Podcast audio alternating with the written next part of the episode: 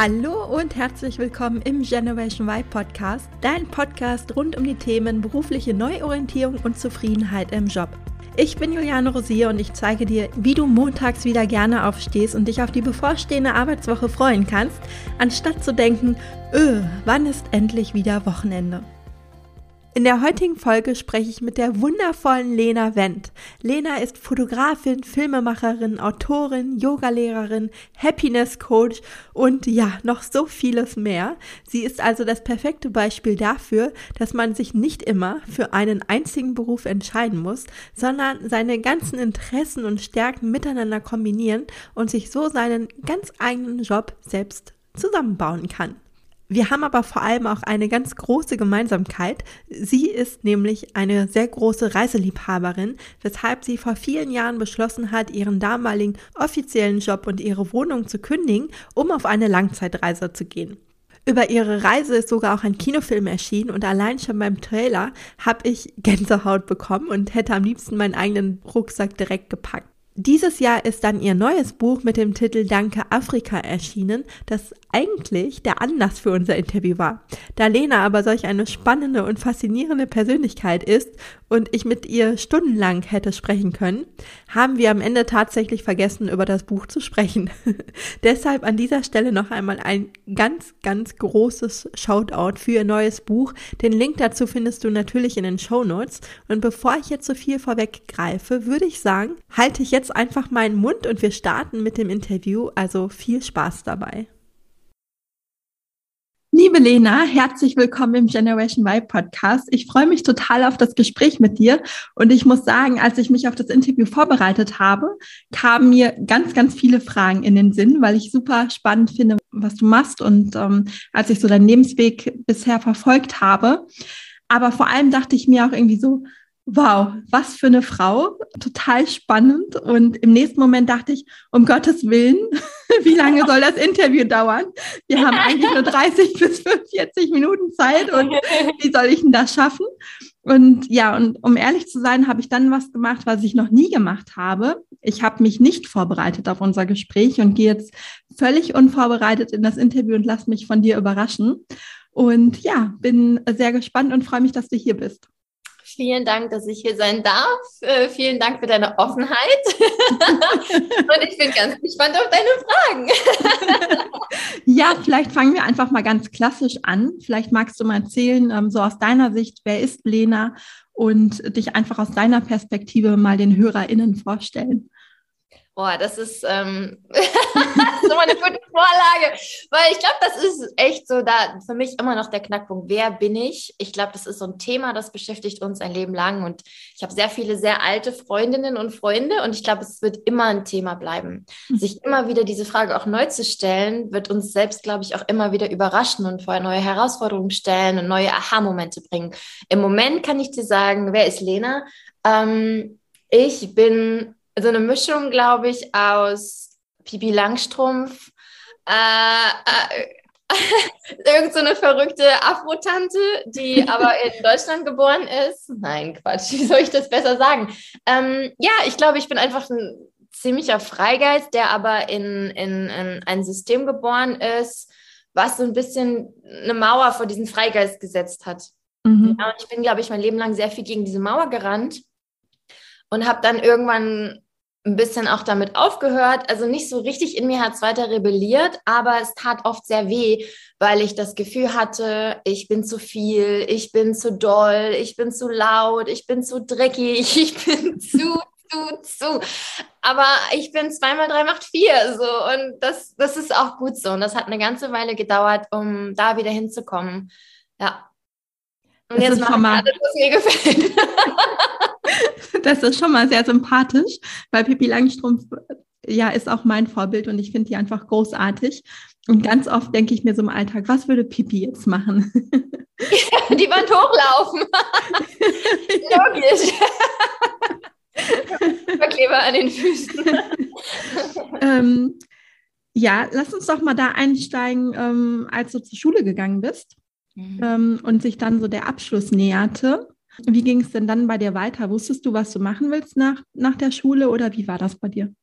Also meine Schulzeit war schon ein bisschen krass, weil ich bin schwer magersüchtig geworden in meiner Schulzeit. Mhm. Und ähm, bin dann erst mal neun Monate ins Krankenhaus gekommen und habe halt im Krankenhaus Schulunterricht bekommen.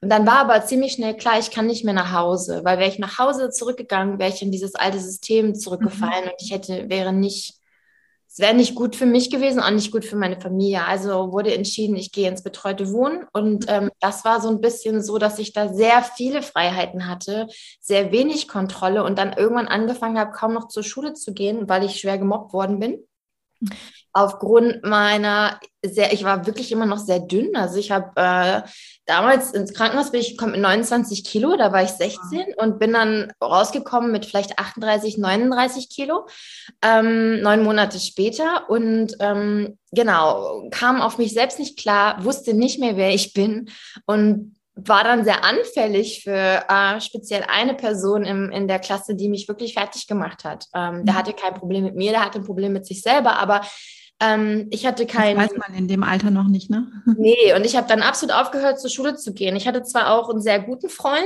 ähm, und das hat mich immer wieder über Wasser gehalten, aber das, ich wusste einfach nicht mehr, was ich machen soll. Und dann ähm, hatte ich einen richtig tollen Hausarzt und äh, der hat mich dann ganz lange krank geschrieben.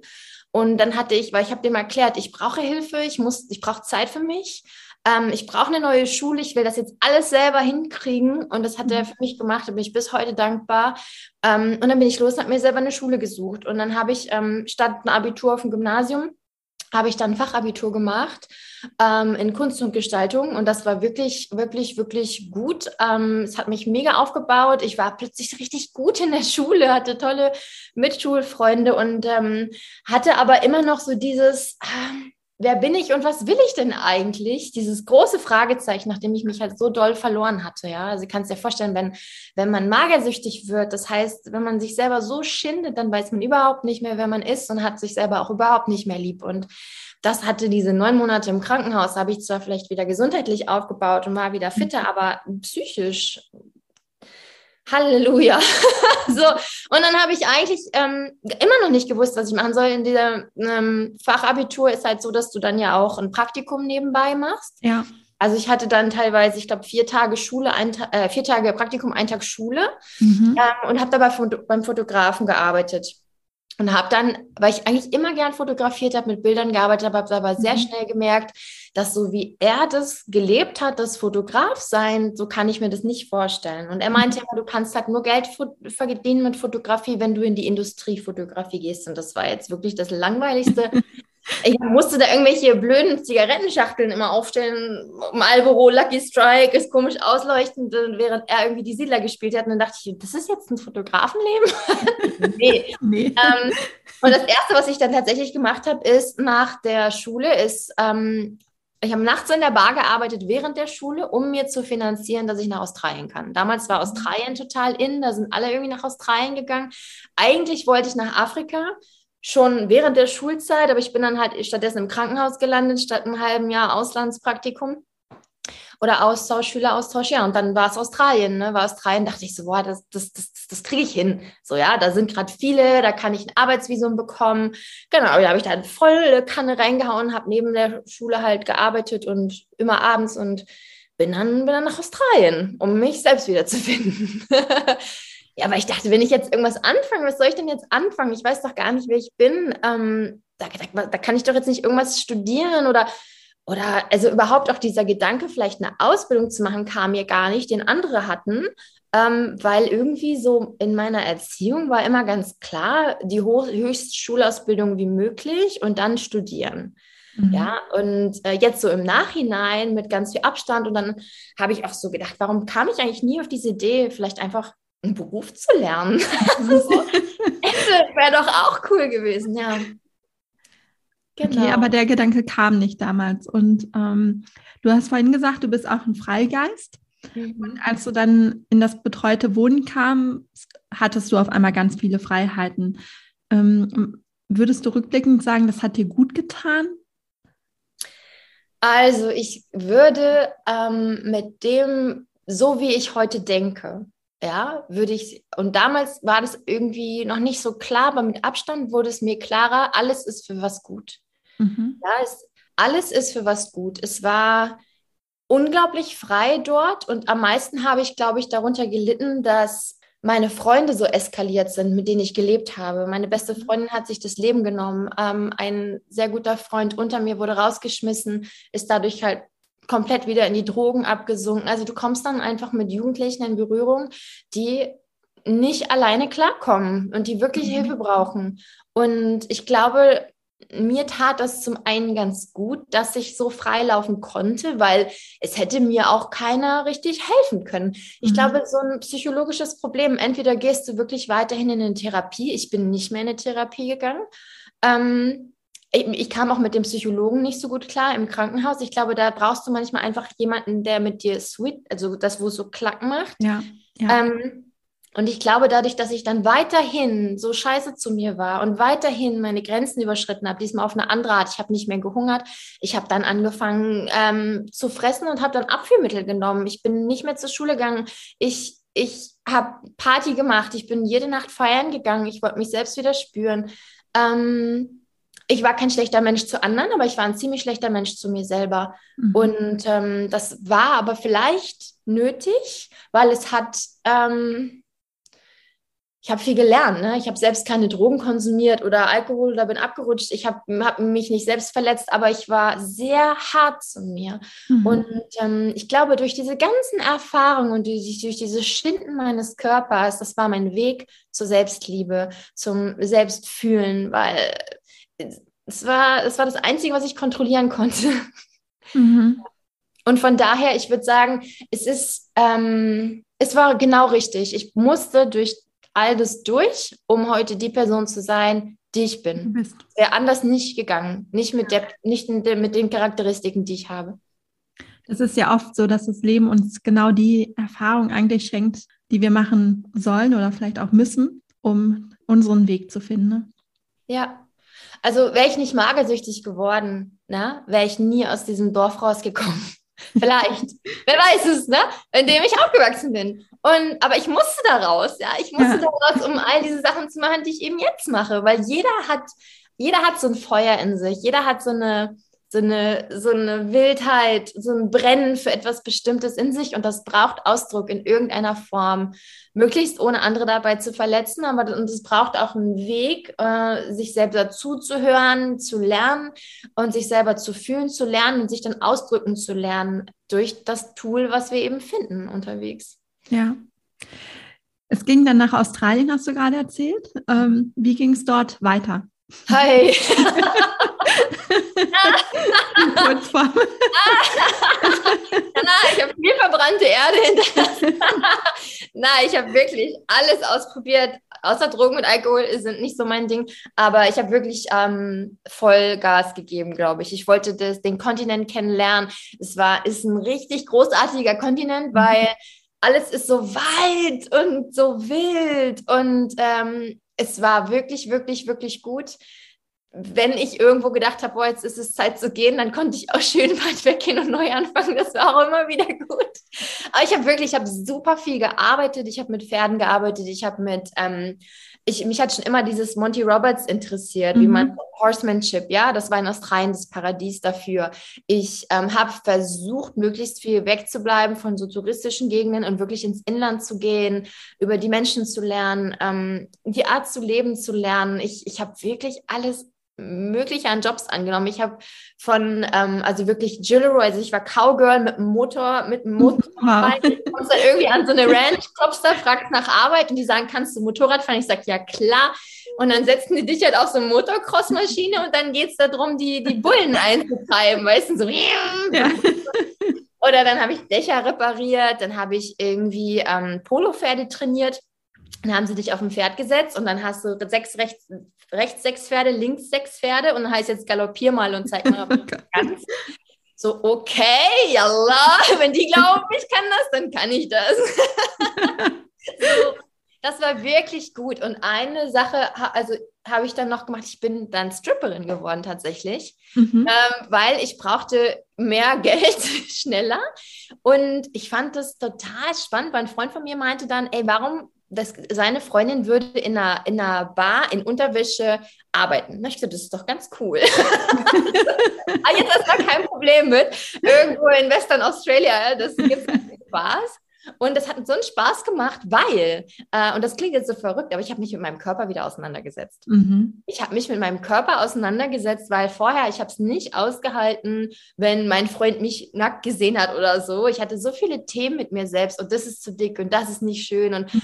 dadurch, dass ich dann damit konfrontiert war, dass Menschen mich angucken, weil ich stehe da halt in Unterwäsche an der Bar, aber es kennt dich keiner, ja, es wird nicht deine Oma reinkommen oder dein Nachbar. Damals war es auch noch null mit Instagram und Stories, also die Gefahr, dass irgendwer dich erkennt, ist gleich null.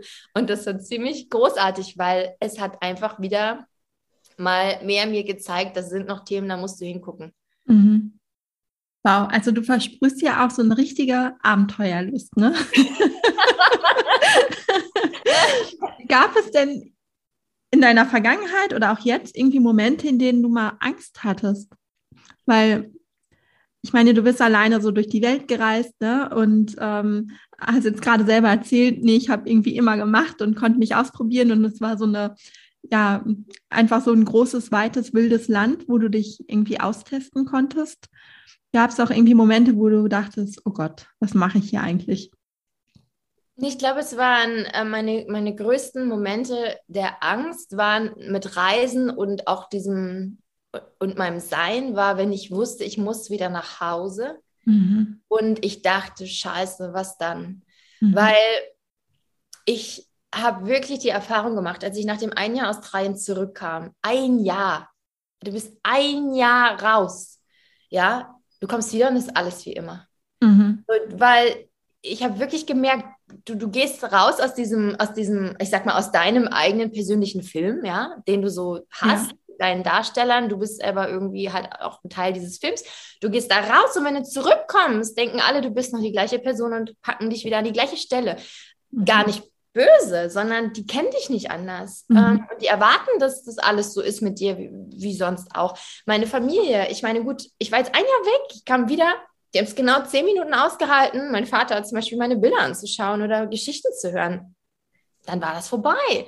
So, und ich habe halt, bin dann immer wieder weg. Also ich bin eigentlich immer, ähm, auch als ich dann gearbeitet habe oder als ich studiert habe, ich bin immer wieder raus. Ich habe meinen Jahresurlaub am Stück genommen, meine Überstunden dazu geschaufelt und wollte raus, raus, raus, äh, dann endlich auf den afrikanischen Kontinent, weil das war ja eigentlich ursprünglich das, was mich schon immer gezogen hat. Mhm. mhm. Aber wenn ich wieder kam, war es immer wieder das Gleiche. Mhm. Und das war dann irgendwie so, als wären Reisen wie so Inseln. Inseln, ja. wo ich mich dann ausruhen kann. Ähm, ich habe dann ja angefangen, ich studieren. Nach dem Studium habe ich dann gearbeitet, hatte dann irgendwie ziemlich schnelles Burnout. Mit 23 war ich irgendwie in der Notaufnahme, ähm, weil ich weiterhin so hart war. Ne? Und immer so in diesem Denken, ich bin noch nichts, ich muss jemand werden, ich muss, ich muss, ich muss. Jeden Morgen aufgewacht mit To-Do-Listen in dem Kopf, die ich abhaken muss. Und mhm. ich weiß gar nicht, wem ich da was beweisen wollte. Ähm, ja, und es war dann eben diese Angst, die dann irgendwann entstanden ist, okay, ich gehe jetzt wieder mal zurück nach Hause von irgendeinem Ausflug, irgendeinem Abenteuer, irgendeiner Reise. Das hat ein Jahr gedauert, mal ein halbes, mal Monate, mal nur Wochen. Komme wieder und dann so und ähm, ja, und das letzte Mal war das dann wirklich, als ich bin damals von meinem Ex-Freund losgefahren, der hatte selber einen Burnout. Wir sind dann, haben uns einen Land Rover gekauft und sind zwei Jahre durch Westafrika gefahren. Eigentlich wollten wir nur mal ein halbes Jahr raus. Mhm. Er vor allen Dingen und dann eigentlich wieder einen Job anfangen. Mhm. Und ich hatte ja eben schon genug Erfahrung. Ich habe halt gesagt, ja, ja, äh, gucken wir mal. Sind zwei Jahre draus geworden. Und auch da war es dann so, dass ich wirklich dachte, ich will nicht zurück, bis ich nicht diesen Schlüssel gefunden habe, wie ich diese, dieses Freiheits- Empfinden, dieses bei mir sein, auch außerhalb von Reisen und Urlauben haben kann, wie ich das auch zu Hause in Deutschland, in meinem Alltag haben kann. Und auch nach diesen zwei Jahren hatte ich das noch nicht gefunden. Mhm. Man muss dir mal vorstellen. Ja, und ähm, das hat mir Angst gemacht. Das hat mir wirklich, wirklich Angst gemacht. Mhm. Dachte, wie soll denn das noch weitergehen? das muss doch, ich muss das doch irgendwie als Lebensform in meinem Alltag integriert bekommen, diesen, diesen, dieses, ich, dass ich, dass ich frei leben kann und selbstbestimmt liebevoll mit mir selber machen kann, was sich für mich richtig anfühlt. Mhm. Aber es hat immer nicht hingehauen. Ja, aber ich, also ich kenne das Gefühl. Ich war zweimal ähm, für ein halbes Jahr auf Weltreise und mir ging das ähnlich. Also wenn ich dann wieder kam, man kam ja irgendwie mit tausend Geschichten im Gepäck nach Hause und war irgendwie so, ja, man kam mit diesem Feuer und irgendwie gut gelaunt und irgendwie so voller Energie nach Hause und hat irgendwie festgestellt, da hat sich gar nichts verändert. Und man dachte dann immer, okay, wie kann das sein? es war doch ein halbes Jahr und es ist so viel passiert. Deswegen konnte ich das jetzt irgendwie nachvollziehen. Mm, und auf der anderen Seite hast du aber gesagt, dass du dann schon auch irgendwie dann, also du hast dann angefangen zu studieren, ne, hast du gesagt, und bist dann schon in dieses Berufsleben dann eingestiegen in Deutschland. Ja, ich habe in Australien ähm, für mich verstanden, dass ich es wirklich liebe, mit Tieren zu arbeiten mhm. und habe gesehen, dass ich eigentlich ganz gerne Tiermedizin studieren wollte. Mhm. Habe dann versucht, in Australien einen Studienplatz zu bekommen und habe dann gemerkt, das kostet 16.000 Dollar pro Semester. Ich hätte sogar einen Sponsor gefunden, aber ich wollte auf gar keinen Fall in die Abhängigkeit, weil ich habe ja nach Freiheit gesucht. Ja. so, und dann dachte ich, ja gut, in Deutschland kann ich so gut wie kostenlos studieren. War dann nicht so. Ich war dann genau das erste Semester der Studiengebühren und ich glaube auch mit Ende meines Studiums hörten die wieder auf. Aber ähm, und genau, und in Deutschland war halt das Problem mit dem Studienplatz, dass ich nicht Tiermedizin studieren konnte, weil ich eben Fachabi gemacht habe. Mhm. Ja, und dann habe ich so gedacht, Mann, was machst du denn jetzt? Und dann habe ich überlegt, hm, also, wenn ich Journalistin werde, dann kann ich ja über all das berichten, was mich interessiert. Geschichten mhm. erzähle ich gerne und dann kann ich dann über Tierärzte was berichten, dann kann ich über Pferde was berichten, dann kann ich über äh, BKA, Polizei, Astronauten, was auch immer. Mhm. Und dann habe ich mich für das Journalistikstudium eingeschrieben. Ähm, sonst nichts anderes. Äh, ich glaube, die haben zwölf Plätze, doch zwölf Plätze haben sie, glaube ich, damals vergeben und ich hatte einen. voll ja, Glück. perfekt. ja, so wieder voll nicht nachgedacht, einfach irgendwas gemacht.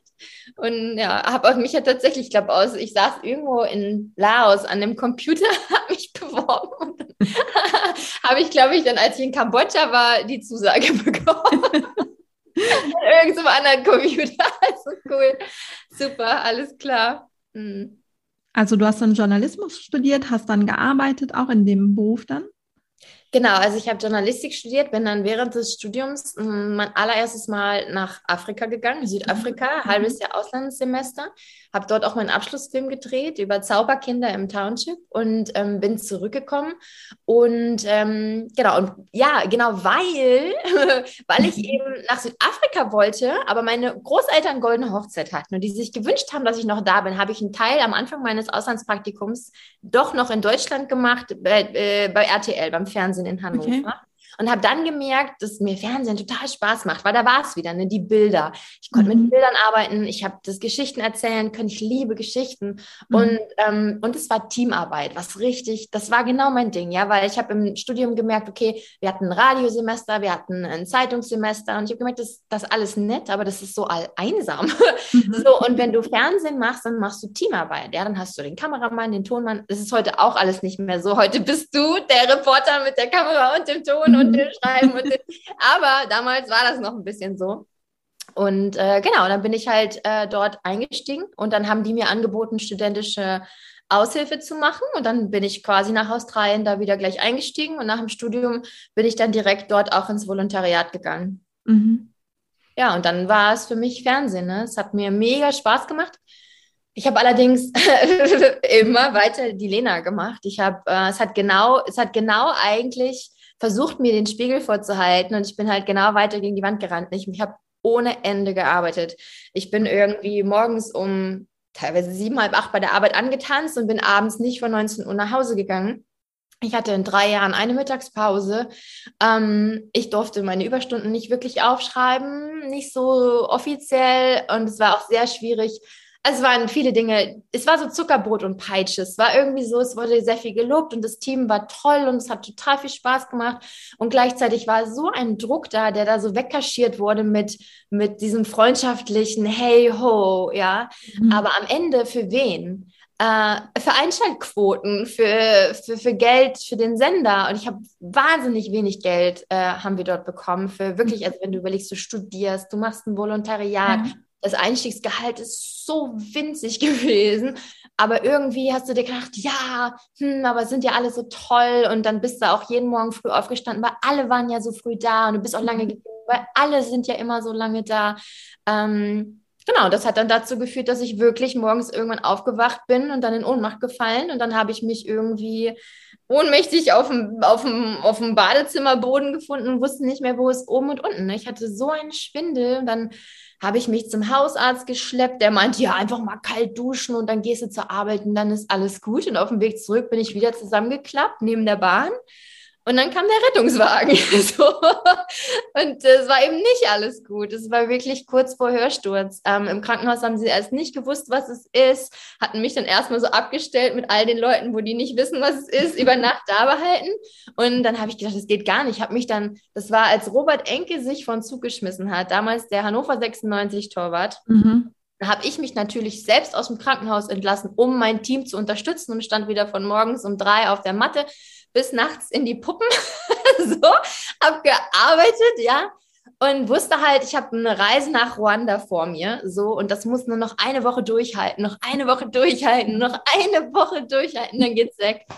Und dann bin ich wirklich mit diesem äh, entzündeten Her Hörnerv ins Flugzeug nach Ruanda und dann war alles gut, ne? Das ist schon krass, ne? Also wie du das jetzt beschreibst, es ist ja, das geht ja so vielen so, also dass man sich immer, also man ist irgendwie super unzufrieden im Alltag und man hangelt sich immer so bis zum nächsten Urlaub. Mhm. Und man fragt sich ja schon, das kann ja eigentlich nicht das Leben sein, aber man findet irgendwie immer Gründe, um es noch irgendwie weiterzumachen. Ne? Also selbst du, du liegst, du findest dich auf dem Badezimmerteppich, kannst nicht mehr und schleppst dich dann trotzdem, also entlässt dich aus dem Krankenhaus und schleppst dich trotzdem wieder zur Arbeit mit diesem ähm, ja, Satz im Kopf, ich habe ja nur noch eine Woche und ähm, dann fliege ich endlich wieder weg. Ja, ich kann die Kollegen nicht allein lassen. Ne? Ja, ja. Also ich muss da sein, klar, weil ohne mich, was sollen die machen? Ne? So mhm. Schwachsinn. Aber ja. Ja, aber das, das redet man sich dann immer ein, ne? Also, ja, Schuldgefühle, ne? Ja. Schlechtes Gewissen und auch so ja. diese Angst, irgendwie vielleicht jetzt versagt zu haben, wen zu enttäuschen. Mhm. So, hallo? Ja. ich liege im Krankenhaus. Wann kam dann bei dir der Moment, wo du dann wirklich so aufgewacht bist und gedacht hast, Lena, was mache ich hier eigentlich? Also so geht es ja nicht weiter. Boah, das sind noch Jahre später. Okay. Also ich habe mich wirklich weiter so geschunden. Ich bin dann, ah, eigentlich war, war ich meiner Chefin sehr dankbar, weil ähm, nach dem Volun also im Volontariat braucht mir noch einen zweiten Volontär. Und ich habe einen sehr guten Freund von mir dazu geholt, der ähm, Fernsehen über alles liebt. Und dann hatte meine Chefin ähm, mir noch an meinem Geburtstag gesagt, hey, du musst dir keine Sorgen machen, wir übernehmen dich auf jeden Fall, egal was passiert, es wird immer ein Schreibtisch für dich da sein. Aussage mhm. meine Chefin im Dezember, 9. Dezember, mein Geburtstag. Ende Februar, Mitarbeitergespräch. Ja, Lena, also ist dir schon klar, wir können leider nur eine Person weiter behalten. Das ist dann der Alex oder du. Ähm, deswegen haben wir uns halt entschieden, das wird jetzt für dich hier nicht weitergehen. Mhm. Ja, und da habe ich gesagt, alles klar. Ihr seid so scheiße. Alles klar. No, ja, alles okay. Ich habe es verstanden. Ich habe es verstanden. Und das ist mir tatsächlich original, das ist mir nochmal passiert. Also das war, war überhaupt nicht so schlimm für mich. Also eigentlich war es total das Geschenk, weil es war ja ganz offensichtlich keine Arbeitsbedingungen, die mir irgendwie gut getan haben. Mhm. Auch wenn ich die Menschen sehr gerne habe, immer noch heute. Ähm, ich hatte aber dann auch weiter Vollgas gegeben in all meinen Außenstationen und habe dann tatsächlich darüber einen Job beim NDR bekommen. Mhm. Und beim NDR habe ich dann gemerkt, wie langsam die alle sind. also so vom Privatfernsehen hin zu. so, also wirklich so, ne? Weil ich kannte das von mir selber, dass ich mir immer mit der Peitsche selber hinterhergerannt ja. bin und mich angetrieben habe und plötzlich war da niemand anders so drauf. Also, Warum rennt die Lena die ganze Zeit so? Und das hat halt dazu geführt, dass ich halt auch wirklich sehr schnell sehr, ich würde sagen, eine ziemliche Karriere hingelegt habe, weil ich bin da echt frisch angekommen, habe da irgendwie gleich in meiner kurzen Austauschzeit äh, schon mega die Beiträge gewuppt, habe dann da halt eine Stelle bekommen als Freie und bin dann echt super schnell auch da reingekommen, 45 Minuten Beiträge zu machen mit, ich weiß nicht, war ich 25, 26 mhm. Jahre? 45 Minuten beim Fernsehen, das ist richtig gut, ja? So. ja. Und das war dann irgendwie auch über Reisen, also ich durfte dann auch reisen und so. Ähm, aber es war halt so, dass ich wirklich gemerkt habe, und das hat mir im Studium nie einer erzählt, dass Fernsehen, die meisten Formate beim Fernsehen haben nichts mit meinen Werten zu tun und meiner Ideologie, warum ich Journalist geworden bin. Mhm. Ja, ich bin Journalistin geworden, weil ich wollte äh, Minderheiten eine Stimme geben. Ich wollte, ähm, wollte Dinge verändern in der Welt. Ich wollte aufklären. Ja, zu einem gewissen Anteil tun die verschiedenen Sender das auch, aber es ist ganz viel, geht es um Quote, es geht ganz viel ums Geld verdienen äh, und es wird gerade bei den äh, öffentlich-rechtlichen ständig analysiert. Wie war die Quote zu welcher im Einschaltmoment im Halbminutentakt? Okay, dann machen wir nie wieder was über Obdachlose. Wir machen dann nur noch Mogelpackungen. Und mhm. das war für mich echt so, boah. Und dann so, so eine Aussagen wie, ja, mach mal mach mal mehr Bauchtänzerinnen so und mal weniger äh, Kultur. Äh, oder äh, wer singt denn da? Ach, das ist, äh, ist das Techno? Nee, das ist der Muizin. So, äh, warte, was, was, warte, was? Ähm, und dann so, ja, dann erzähl mir doch mal, was, was sind denn die Kaffeepreise? da in, äh, in der Türkei. Also ja, statt hier irgendwie die Arbeitsbedingungen im Hotel anzuanalysieren, will ich doch irgendwie wissen, ist das Klo sauber, wenn ich da ankomme oder liegen da Staubkrümel auf dem Fußboden? ah, nee, das interessiert mich aber nicht. Und das ist nicht das, warum ich das gelernt habe. Und ja, es ist teilweise wirklich, wirklich hart für mich gewesen zu merken, auch bei investigativeren Formaten, dass es darum geht, die Leute müssen weinen, die müssen Emotionen haben Mhm. Ähm, damit die dranbleiben, weil es ist ein Konkurrenzkampf, es laufen immer mehrere Programme gleichzeitig und du willst die Zuschauer in deinem Format haben, damit du weiter einen Arbeitsplatz hast. Mhm. Und äh, ja, und als dann eben mein äh, damaliger Freund äh, einen Burnout hatte, war das bei mir, bei mir war es wieder auch richtig krass, eigentlich gesundheitlich. Ich hatte ähm, eine Operation an der Gebärmutter. Also ich hatte ein HP-Virus, ich hatte eine Operation an der Gebärmutter und habe mich dann trotzdem noch zur Arbeit geschleppt, wenn mein Chef angerufen hat gesagt, du musst persönlich kommen und dir jetzt das nochmal genau angucken. Bin dann trotzdem zur Arbeit, obwohl ja eigentlich, gut, du siehst das nicht, ist in der Gebärmutter wurdest du operiert, ja, du hast nicht einen offenen Arm oder ein klaffendes, ja. klaffende Kopfwunde, du bist innerlich operiert worden, ja, das sieht keiner. Du siehst gesund nach außen, dann ja. Scheiße.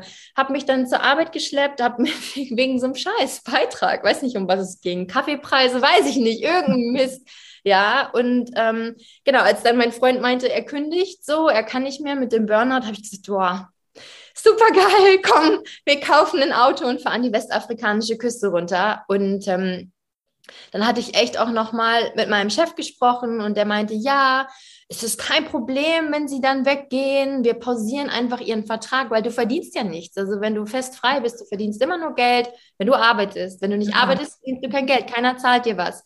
Aber zum mhm. Beispiel äh, beim NDR ist es so, dass deine Jahre weiterlaufen und du hast auch nur eine begrenzte Zeit, die du dort sein kannst. Danach müssen sie dich theoretisch fest einstellen und das will ja keiner. Mhm. Ähm, und dann haben sie gesagt, sie pausieren meinen Vertrag, so wie auch bei anderen, die so Kinder kriegen und so. Ähm, und als es dann soweit war, als ich dann gesagt habe, okay, ich, ich, ich fahre jetzt los, dann hieß es, ja, aber Ihnen ist schon klar, dass Sie kündigen müssen, oder? Sonst kündigen wir Ihnen. Und ich sage so, hä? so, hä? Die machen alle Kinder. Die sind alle ein Jahr weg, anderthalb Jahre weg. Ich, ich will doch nur mal ein halbes Jahr raus. Ich habe doch so viel hier gearbeitet. Mhm. Ich habe dem echt aus dem, aus dem, aus dem, aus dem Nichts, habe ich da eben noch mal schnell einen 45 Minuten Beitrag äh, in Kroatien gedreht. So, habe noch teilweise von meinem eigenen Geld selbst bin ich in Vorkasse gegangen, weil das so lange dauert da, bis die Mühlen dir dann dein Geld überweisen und so. Mhm. Und dann kommt so eine Aussage, äh, hallo, was bin ich denn wert? Also wie viel habe ich denn, hä, sieht mich einer so?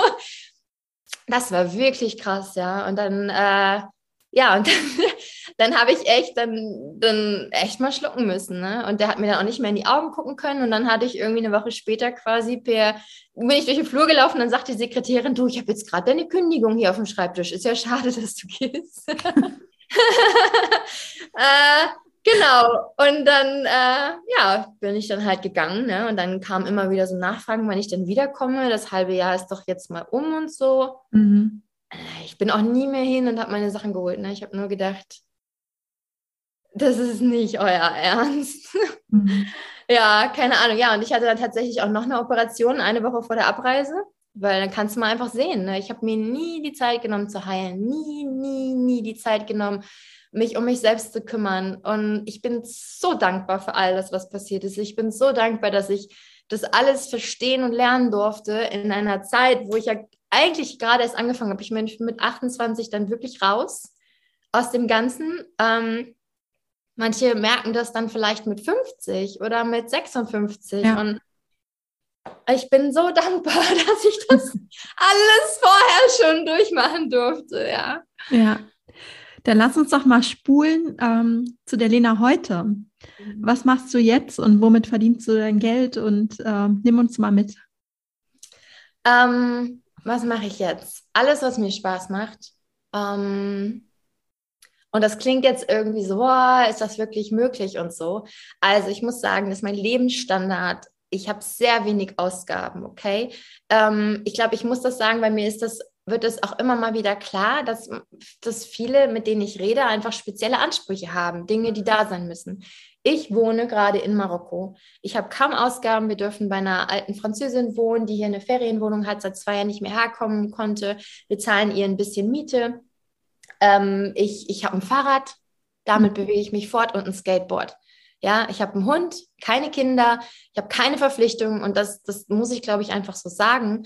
Und ähm, damals ähm, aus unserer zwei Jahre Reise Westafrika, danach wussten wir nicht, was wir machen sollten, sind erstmal nach Marokko und ich hatte ähm, immer ganz viel gedreht unterwegs, weil das mir Spaß gemacht hat. Ich meine, wenn du schon länger reisen warst, dann merkst du oder weißt du das ja auch, manchmal wird mhm. einem dann langweilig, man muss irgendwas Kreatives, so da kommt dieser, dieser Raum, dass man was erschaffen möchte. Ja. Ich habe damals ganz viele Filme gemacht für die Menschen und Projekte, die ich toll fand, um die zu unterstützen. Und dann hatten wir so viel Videomaterial. Und dann ist irgendwann, so anderthalb Jahre nach der Reise, kam so die Idee, hey, warum machen wir da nicht eigentlich was mit? Mhm. Ja, und haben dann tatsächlich einen Kinofilm gemacht mit ganz viel Unterstützung von Freunden und einem befreundeten Regisseur. Und ähm, waren dann mit diesem Video, äh, mit diesem Kinofilm, erstmal hatten wir halt nur Ausgaben, ja, äh, und waren dann ein Jahr mit dem Film unterwegs in Deutschland, Österreich und der Schweiz. Und der Film hat uns nicht reich gemacht, er hat uns auch nicht mittelreich gemacht, aber er hat uns auch nicht arm gemacht. Ähm, es ist dadurch immer noch ein bisschen Geld, das so reinplänkert. Ja, ist nicht mhm. so viel, aber ähm, wir haben äh, ja, wenn du keine Ausgaben hast, ja, also wenn ich jetzt ein Stadtleben in Hamburg hätte, dann hätte ich gesagt, ach du Scheiße, warum habe ich diesen Film gemacht? Aber jetzt für ein Leben in Marokko hat mir das gerade in Corona echt geholfen. Ich habe dann noch mein erstes Buch geschrieben, da gab es auch ein bisschen Geld. Ähm, das ist auch nicht viel, das darf man sich auch nicht vormachen. Ne? Also Buchschreiben bringt dir nicht viel Geld, ja, vielleicht wenn du es selber machst und wirklich schlau im Marketing bist. Ähm, und jetzt habe ich mein zweites Buch geschrieben. Ich ähm, unterrichte Yoga. Mhm das war jetzt auch nicht einfach während Corona, weil gab halt keine Touristen, gab halt keine mhm. Yoga-Studenten und in Marokko hatte auch keiner Rücklagen, um irgendwie groß äh, in Yoga-Stunden zu investieren. Das war jetzt nicht so die Priorität. Aber ähm, für mich war oder ist einfach, ich glaube, der Durchbruch äh, gekommen in meiner Perspektive, ja. Wenn ich mich reich fühle, dann bin ich reich. Und ich kann jederzeit damit anfangen, mich reich zu fühlen. Und wenn ich mich reich fühle, dann komme ich aus dieser Opferhaltung raus, dass irgendwas passieren muss oder irgendwer irgendwas machen muss. Das ist völliger Quatsch ich bin die einzige Person, die, die meine Perspektive verändern kann. Und das ist erstmal schon mal richtig geil. Ja? Ich kann einfach in diesem Moment die Augen zumachen und kann mich voll meditieren, mich voll machen. Und wenn ich voll bin, dann kommen Dinge von alleine.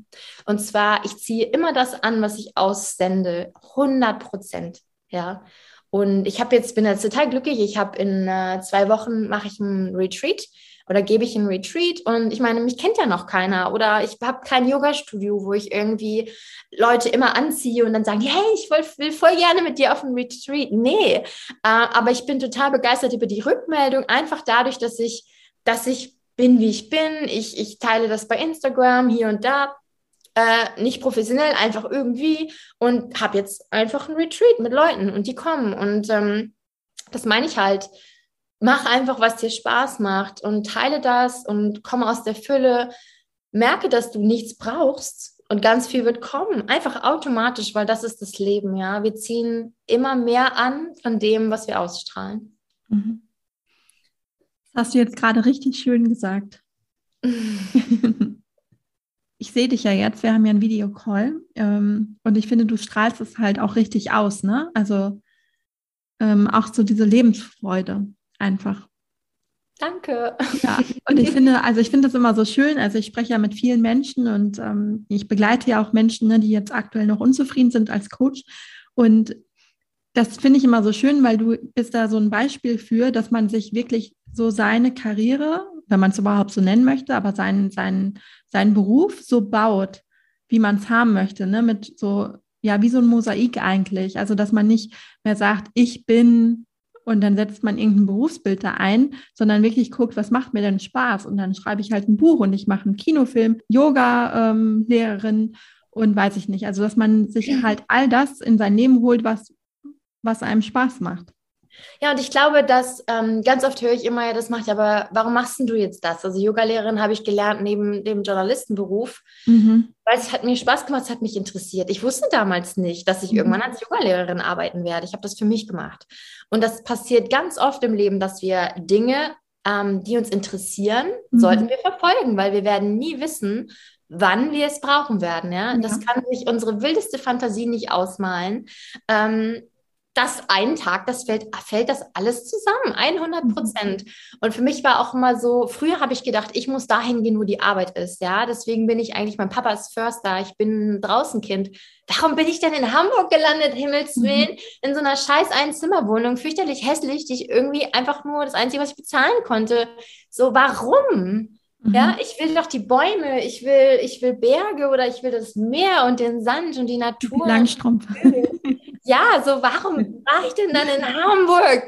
was ist denn da schiefgegangen? Weil ich dachte, dass ich dahin gehen muss, wo die Arbeit ist. Mhm. Und das ist totaler Quatsch. Ja, ich suche mir aus, wo ich mich gut fühle, wo ich mich gut um mich kümmern kann. Und da baue ich mir das auf. Da ziehe ich das an was ich machen möchte. Und klar, es hat immer alles auch eine Kehrseite, ja. Wenn es hat eine Konsequenz, wenn ich mich für das eine entscheide, dann kann es sein, dass das andere nicht. Aber was ist denn wichtiger? Mhm. Ja. Ja. Ja, und was du auch angedeutet hast, dass ähm, vieles eigentlich schon auch in deiner Kindheit so da war, ne? Das Interesse für Geschichten, für Fotos, für Bilder. Mhm. mhm. Das erlebe ich halt auch ganz oft und bei mir selber ist es auch so. Ähm, ich habe jetzt auch ein Buch geschrieben oder bin gerade dabei und das war auch schon immer, ich wollte, ich habe immer gerne gelesen, ich habe immer gerne geschrieben und habe das aber ganz lange hatte ich die Idee im Kopf, mal ein Buch zu schreiben, aber habe das auch immer geschoben und geschoben ne, und passte irgendwie gerade nicht und bis ich dann gesagt habe, nein, das war doch immer dein Traum, warum machst du es jetzt nicht einfach?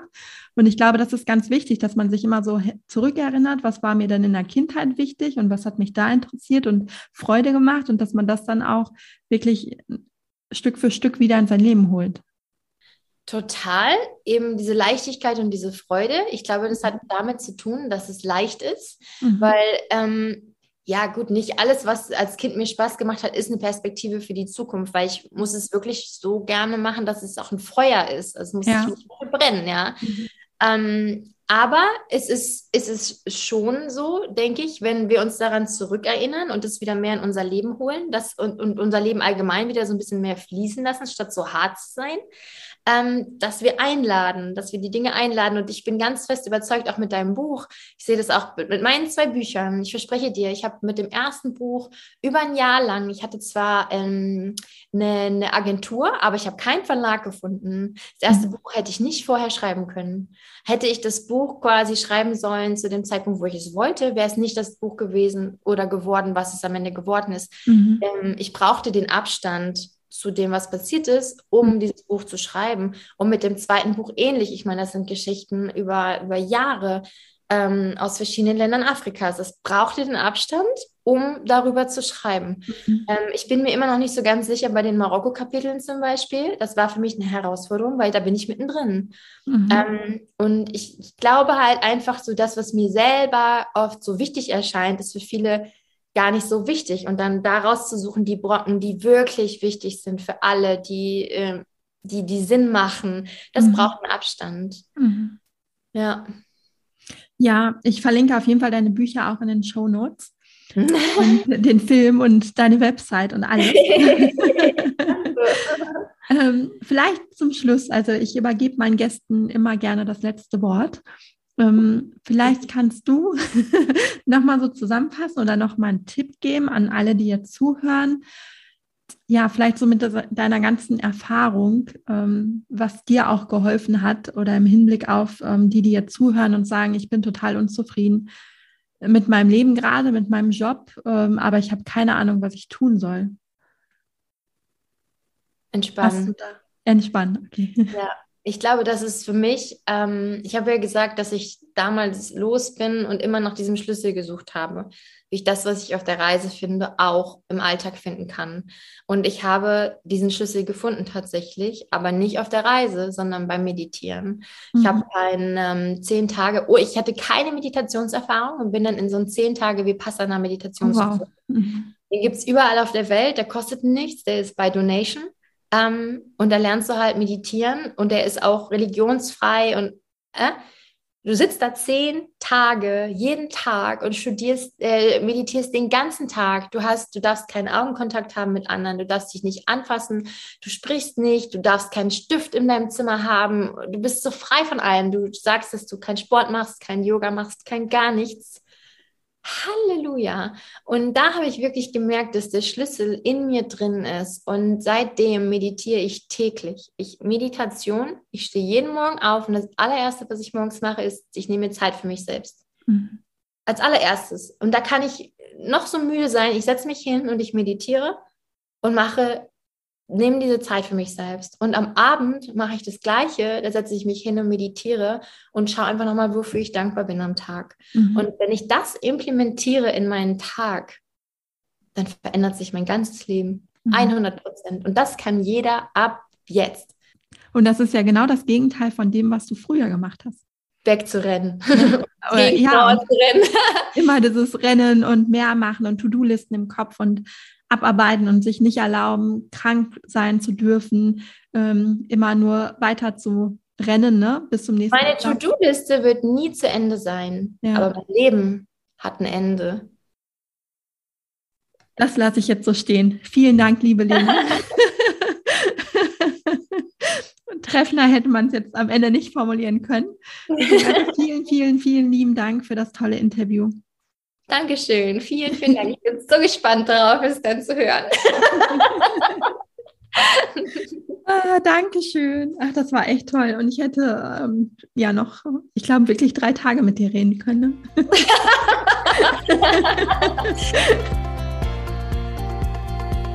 Vielen Dank fürs Zuhören. Ich hoffe, dir hat die Folge gefallen und du konntest den einen oder anderen Impuls für dich mitnehmen. Wenn du weitere Anregungen für deine berufliche Neuorientierung haben möchtest, dann abonniere gerne diesen Podcast und folge mir auf Instagram oder LinkedIn. Und falls du selbst noch auf der Suche nach einem Job bist, der dich wirklich erfüllt und dir vor allem auch Sinn stiftet, dann lade dir auf meiner Website www.julianorosier.de meinen Erfolgsplan herunter, in dem ich die sieben Schritte einer erfolgreichen beruflichen Neuorientierung mit dir teile. Bis zum nächsten Mal, deine Juliane.